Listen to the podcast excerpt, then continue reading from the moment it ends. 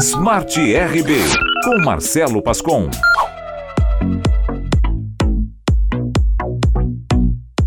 Bem-vindos ao programa Smart RB. Eu sou Marcelo Pascon e vou trazer as notícias e entrevistas sobre o mundo da tecnologia. E hoje, o assunto que abre o programa é a nova profissão de youtuber. Os canais de games feitos por jovens se transformaram em um mercado lucrativo. Alguns passam do número de milhões de seguidores, fãs apaixonados que fazem de tudo para tirar uma foto com seus ídolos em convenções e feiras de games. Eu conversei com dois deles, a Malena, do canal Malena0202, e o Edu, do canal BRKS Edu. Eles estiveram em São Paulo para a Brasil Game Show 2015. E ainda hoje, no quadro Futuro do Futuro, falamos com Tayana Degmon, fundadora do Kikante.com.br. O site é um recordista de arrecadações de financiamento coletivo na América Latina. Ela vai dar dicas para quem quer começar um projeto neste modelo. Tudo isso e muito mais agora no Smart RB. Web Celebs. Web Celebs. Eles são jovens, engraçados, muito presentes nas redes sociais e feras nos games. Os youtubers transformaram o passatempo em profissão. Eles transmitem e comentam suas partidas de games e conseguem arrastar multidões de seguidores virtuais e também seguidores na vida real. Eu conversei com dois deles durante a Feira de Games Brasil Game Show. A Malena, do canal Malena0202, é um dos mais recentes fenômenos de audiência no site de vídeos. Seus fãs são implacáveis para conseguir uma foto com a estrela do YouTube. Meu segundo entrevistado é um veterano dos vídeos da internet, com apenas 30 anos de idade, o Edu, do canal BRKS Edu. Vamos ao papo. Fala agora com Malena, youtuber. Você joga principalmente Minecraft, né? O, o, Minecraft ele foi lançado em 2009 ainda é um grande sucesso, né? O que você atribui essa longevidade toda do jogo? Eu acho que pelo simples fato dele ser simples e a comunidade conseguir criar os mods, né? Que são as modificações que adicionam coisas ao jogo e tudo mais. E por ser simples, rodar em qualquer máquina, eu acho que fez com que ele fosse tão popular até hoje e durasse todo esse tempo. E você atribui é, o sucesso de um canal do YouTube mais ao carisma do apresentador ou à habilidade dele no, no game? Eu acho que não adianta você ser habilidoso se você não é carismático. Então acho que a junção dos dois é, dá um resultado muito bom, mas o carisma acho que prevalece. E você acredita que quem está começando agora é, com o canal do YouTube, o que, que a pessoa tem que fazer para se destacar? Já que hoje em dia é, se tornou uma espécie de moda, né? Todo mundo tenta um, criar um novo canal, poucos conseguem, só vocês são casos raros. Que dica você daria para alguém que quer se destacar? tem que fazer um conteúdo que você seja feliz produzindo, porque não adianta você fazer alguma coisa que você não goste do resultado só porque você acha que tem a demanda, que, que, que vai funcionar, não. Você tem que fazer uma coisa que você seja feliz produzindo, tem que ter carisma, não adianta, tem que levar jeito para isso. E acho que tem que tentar ser inovador, fazer uma coisa diferente do que as pessoas estão acostumadas a fazer, ou ser muito bom naquilo que você faz. Então, o YouTube hoje tem conteúdo de tudo, qualquer tipo de coisa. Tem que tentar inovar, ou ser muito bom, ou ser muito legal. É, hoje a receita de bolo não existe. Ou ter muita sorte. E hoje você está aqui na, na, Brasil Game Show, tô vendo que você está bem cansada nessa maratona. Seus fãs são bastante exigentes, né? Eles adoram você e você também retribui muito, né? Isso é importante também, né? Você entregar para os seus fãs todo o carinho que eles trazem para você. Né? Hoje tá complicado, é o quinto dia seguido de dormindo pouco, correria. É, mas eu tento sempre dar atenção para eles que eles merecem, porque afinal eu não estaria aqui nessa correria se não fosse por eles. Mas hoje, cara. Isso é para quem acha que vida de youtuber é fácil, né? Que é só fazer o um videozinho em casa. Tem todo esse trabalho que você faz também, né? É, eu, eu posso dizer que eu estou há um ano numa correria sem igual mas é bom, porque quanto mais correria, mais trabalho. É, é uma correria boa, mas é cansativo, é cansativo. E o trabalho, às vezes, não fica restrito ao YouTube, né? Muita gente faz livro, lança livro, lança jogo é, e aumenta aí a gama de produtos que oferece. Você tem algum plano de, pro, de projetos assim? É, eu vou fazer um seriado na TV agora, na Warner, que chama Manual para Sobreviver de Alienígenas, Zumbis e Ninjas. Uma coisa bem doida. Me, me, me procuraram para um livro e tudo mais. Mas eu não, não sei, eu não, eu não vou escrever qualquer coisa. Eu tenho 20 anos ainda, não sei se tenho tanta coisa para contar assim. Mas se for para produzir uma coisa legal, por que não? Mas o grande lance é ser multiplataforma, não pode ficar só no YouTube. Então, fico feliz que eu esteja caminhando para isso. E atualmente, qual é o seu game favorito? Que você gosta de sentar ali e jogar, é, passar horas até esquece do tempo? Dota 2, onde as partidas duram cerca de 40 minutos no mínimo. E é, eu fico uma partida atrás da outra que eu vou ver já tô 4, 5 horas jogando. Mas por enquanto não, não posso fazer tudo isso porque eu não tenho tempo. Mas Dota é maravilhoso. E, e Dota 2 você tem um herói favorito? Cara, eu gosto muito do Slark, que é basicamente uma piranha. Bom, e você, como você vê os, as últimas é, digamos, polêmicas em volta da comunidade gamer com relação à presença, presença feminina, principalmente com as blogueiras feministas, né, a Anitta Sarkeesian, toda essa questão da inclusão das mulheres e também da resistência de algumas pessoas a essas mudanças. Você vê é, como esse aspecto? Extremismo a gente tem de ambos os lados. É, não tem como falar que um lado é mais certo do que o outro. Mas uma coisa que a pessoa tem que entender é que videogame também é coisa de menina, não tem o porquê ser só coisa de menino. Pra mim sempre foi coisa de menino porque minha mãe joga comigo desde quando era pequena, eu ficava vendo ela jogar e tudo mais. Eu acho que tem que ter um equilíbrio, cara, mas é, mais respeito de ambos os lados e o pessoal aceitar, cara. Qualquer um pode jogar videogame. Videogame não tem nada a ver com habilidade física, é sim por skill, então conforme-se. E você prefere normalmente escolher jogos que têm escolha de personagens femininos? Cara, é, eu acho bem legal, por exemplo, em jogos como Call of Duty, eles estarem incorporando mulheres no jogo, porque antes eram apenas personagens homens e tudo mais. E eu, eu realmente eu não tenho essa preferência. Eu acho que, por exemplo, em Dota, não, se o personagem é menino ou não, não, não, não, não me, me, influencia muito. O importante é a skill e, e, tudo mais. Mas eu acho muito legal essa inclusão que as publishers estão dando para as mulheres dentro dos jogos. Excelente. Esse foi Malena, youtuber de muito sucesso, que tá agora precisando de um bom descanso aqui, tá, tá relaxando um pouquinho aqui no backstage aqui da Ubisoft, mas com certeza ainda tem um pouquinho aí no finalzinho do dia. Manda um abraço aí pros seus fãs. Agradeço o convite, muito obrigado. Foi uma entrevista muito legal. E um beijo para todo mundo que gosta do meu trabalho e muito obrigado também. Estou aqui com o Edu, BRKS Edu, youtuber. Você tem quantos milhões de seguidores no seu canal no momento e contando? No momento eu tenho 3.2 milhões de inscritos. E o que, que, vale mais? É, a pessoa saber jogar legal o jogo ou ser carismática na, na tela? Realmente depende do foco do canal. Eu, por exemplo, eu tenho um canal um pouco mais sério, então o ideal é que eu jogue bem, mas, por exemplo, FIFA não jogo tão bem, dá para fazer vídeos de humor. Depende realmente da personalidade e do foco. E o Minecraft, que é um dos sucessos que é, já foi lançado em 2009 até hoje, tá aí, a garotada adora. E o que você atribui essa longevidade do, do título? Eu acho que é um jogo que permite é, não só diversas expansões através de pacotes de texturas, de mods, mas também dá uma liberdade para a molecada jogar, construir, fazer modos competitivos, tem os servidores para jogar em cooperação. É, é um game também que é muito acessível, porque ele roda tranquilamente em qualquer PC, então isso tudo aliado com um jogo que é divertido faz com que o game seja um sucesso. E um de seus milhares de seguidores, imagina que ele quer ser o próximo Edu. Qual dica você daria para ele se destacar no YouTube, quem quer criar um canal de games? Olha, um canal de sucesso, ele não faz uma ou outra coisa bem feita, ele está fazendo diversas coisas de forma muito bem feita. Então, a pessoa precisa entender o YouTube como plataforma, desde título, thumbnail, anotação, tag, até é, cara, criar um vídeo que atrai as pessoas, que mantém a pessoa no canal, que estimula a pessoa a ficar inscrita.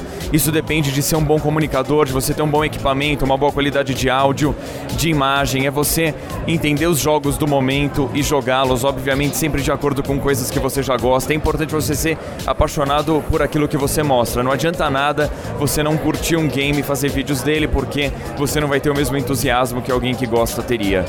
Falando em entusiasmo, você começou pensando mais num passatempo, você colocar sua, seu, seus games favoritos no YouTube, ou você já sabia que tinha uma veia aí profissional que você poderia ganhar vida com isso?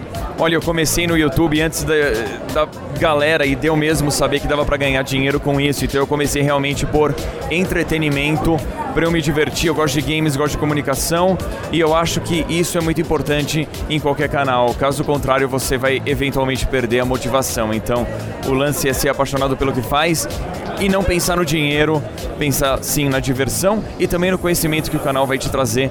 Você vai melhorar muito como comunicador, vai aprender sobre redes sociais e tal. Então, vale a pena, mas não pelo dinheiro. O dinheiro é uma consequência de você estar tá fazendo um trabalho bem feito. Agora, uma última pergunta: qual o seu game favorito no momento e qual o game favorito que você viu aqui na BGS? Olha, no momento eu tô jogando muito Metal Gear Solid 5, tô gostando bastante, excelente jogo. Meu jogo favorito de todos os tempos é o The Last of Us. E aqui na BGS, olha, Dark Souls 3, porque eu sou muito fã da franquia Souls e o Dark Souls 3 vem forte. Smart RB, com Marcelo Pascon. O futuro do futuro.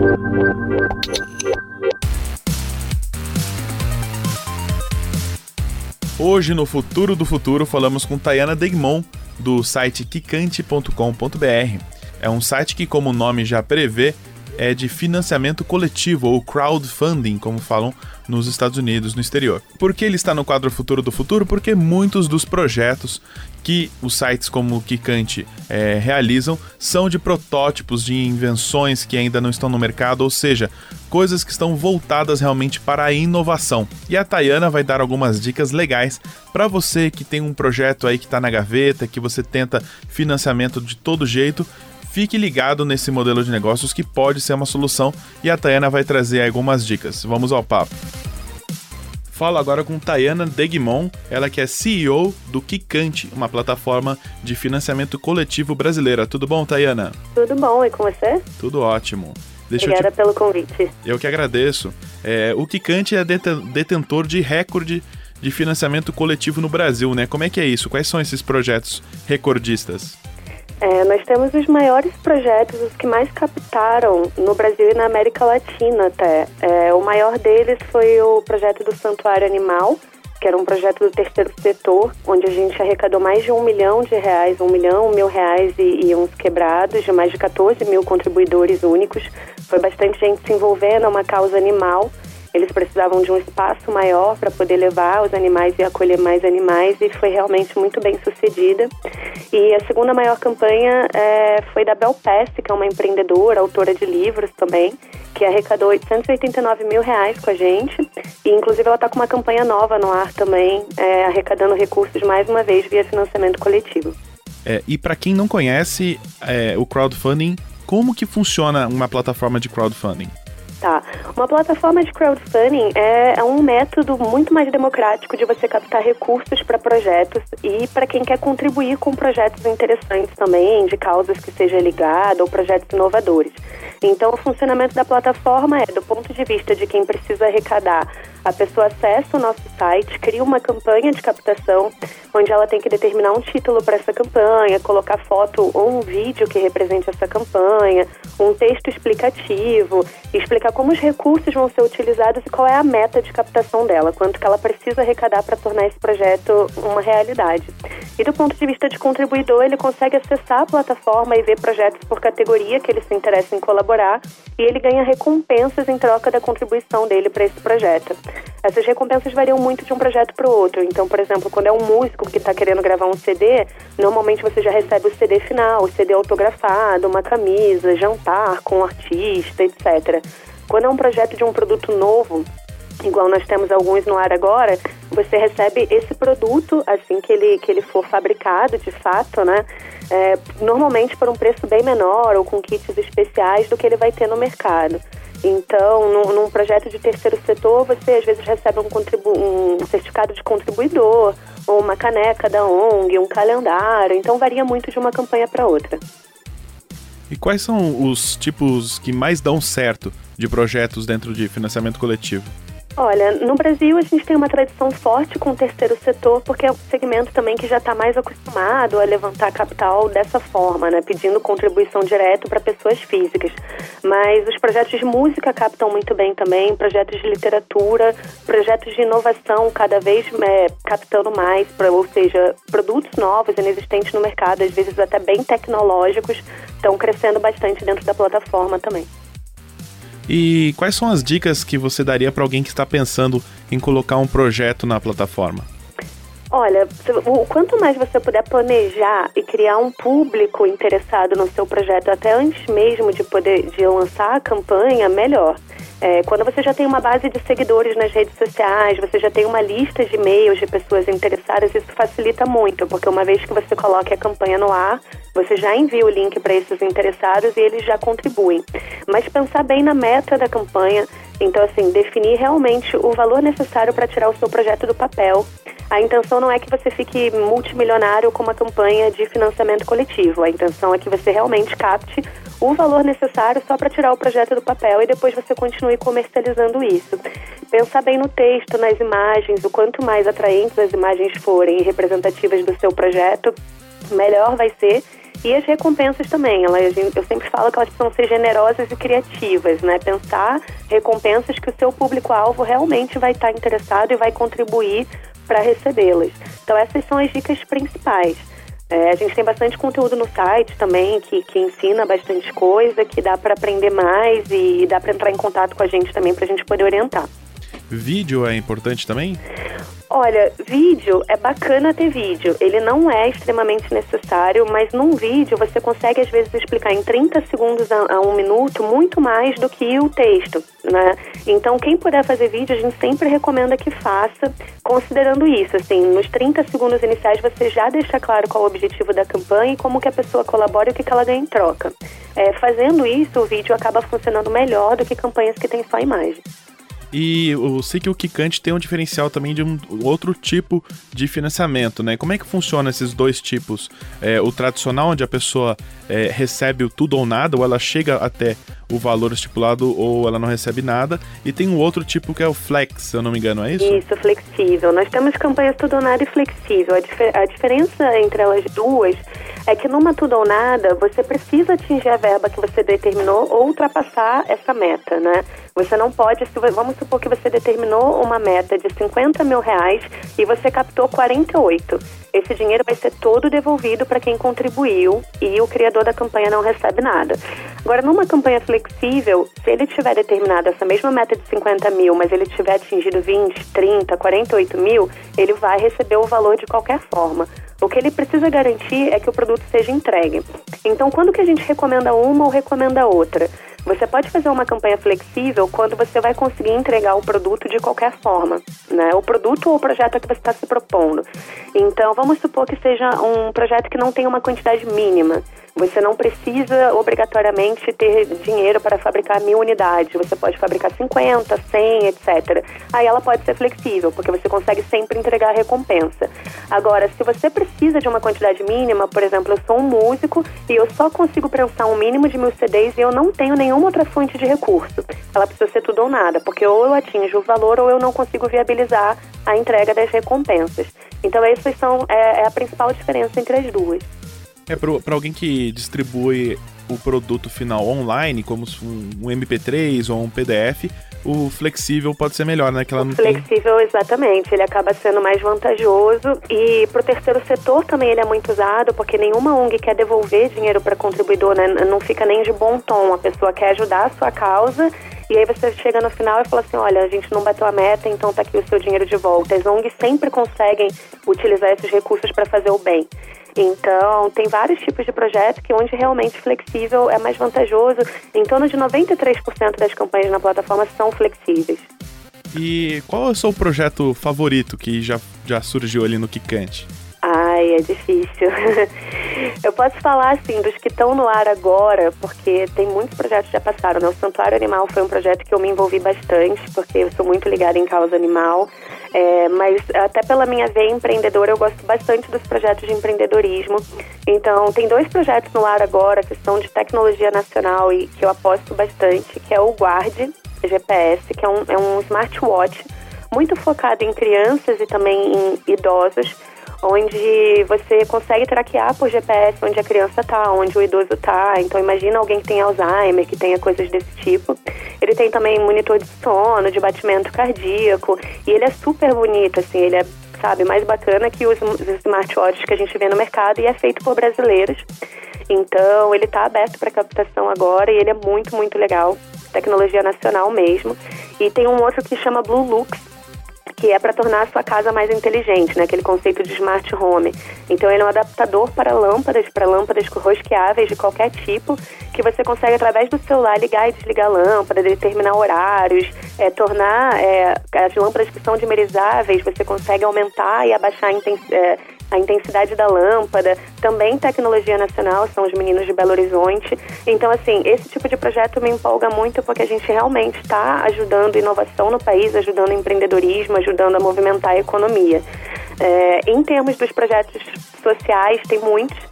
É, o Santuário, como eu falei, foi um que eu me engajei muito, mas normalmente as causas de crianças, a gente acabou de lançar uma campanha Dia das Crianças para ajudar crianças que estão em condições de trabalho escravo, de casamento forçado, sabe, em idade precoce.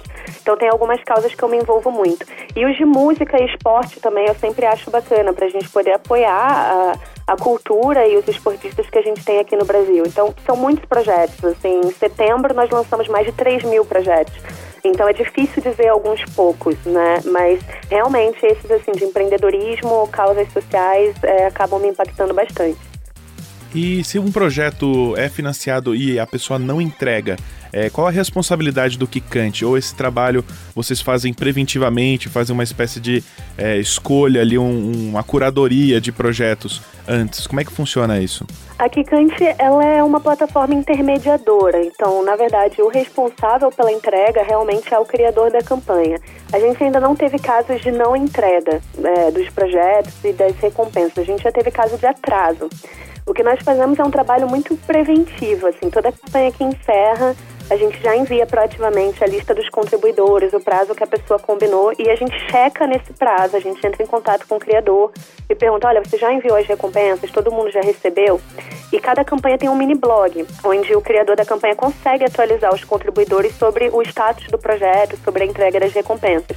Então a gente sempre orienta o criador a ir lá e avisar caso tenha algum atraso, ou avisar quando for postado as recompensas. Então acaba que por esse trabalho muito ativo nosso de se envolver, a gente nunca chegou a ter problema do tipo de não entrega. É, mas no limite a gente conseguiria é, colocar os dois em contato, o contribuidor e, e o criador da campanha, para eles poderem resolver essa questão. E, e vocês aceitam qualquer projeto ou existe um não é automatizado, vocês têm que aprovar? Como é que funciona para aceitar um novo projeto? Todo projeto que é lançado, ele entra no ar, mas ele só passa a ser listado no site depois da gente fazer algumas verificações. Então, assim, se você lança um projeto hoje, você entra no site e lança o projeto, você já tem um link para divulgar para os seus amigos, para os seus familiares. As contribuições começam muito na rede próxima daquela pessoa.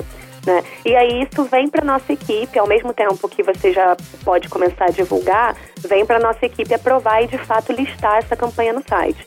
Então, primeiro que a gente só lista a campanha se ela tiver uma contribuição real.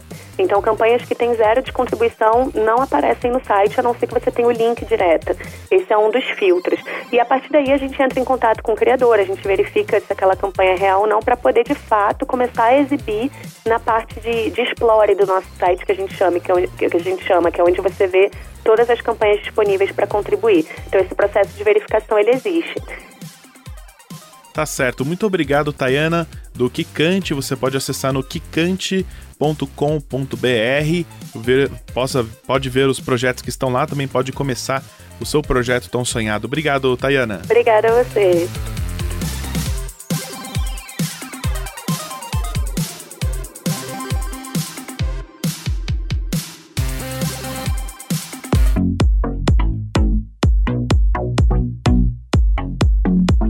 Este foi o programa Smart RB desta semana. Eu sou o Marcelo Pascon e o programa de hoje teve sonorização de Kayami Martins. Até semana que vem.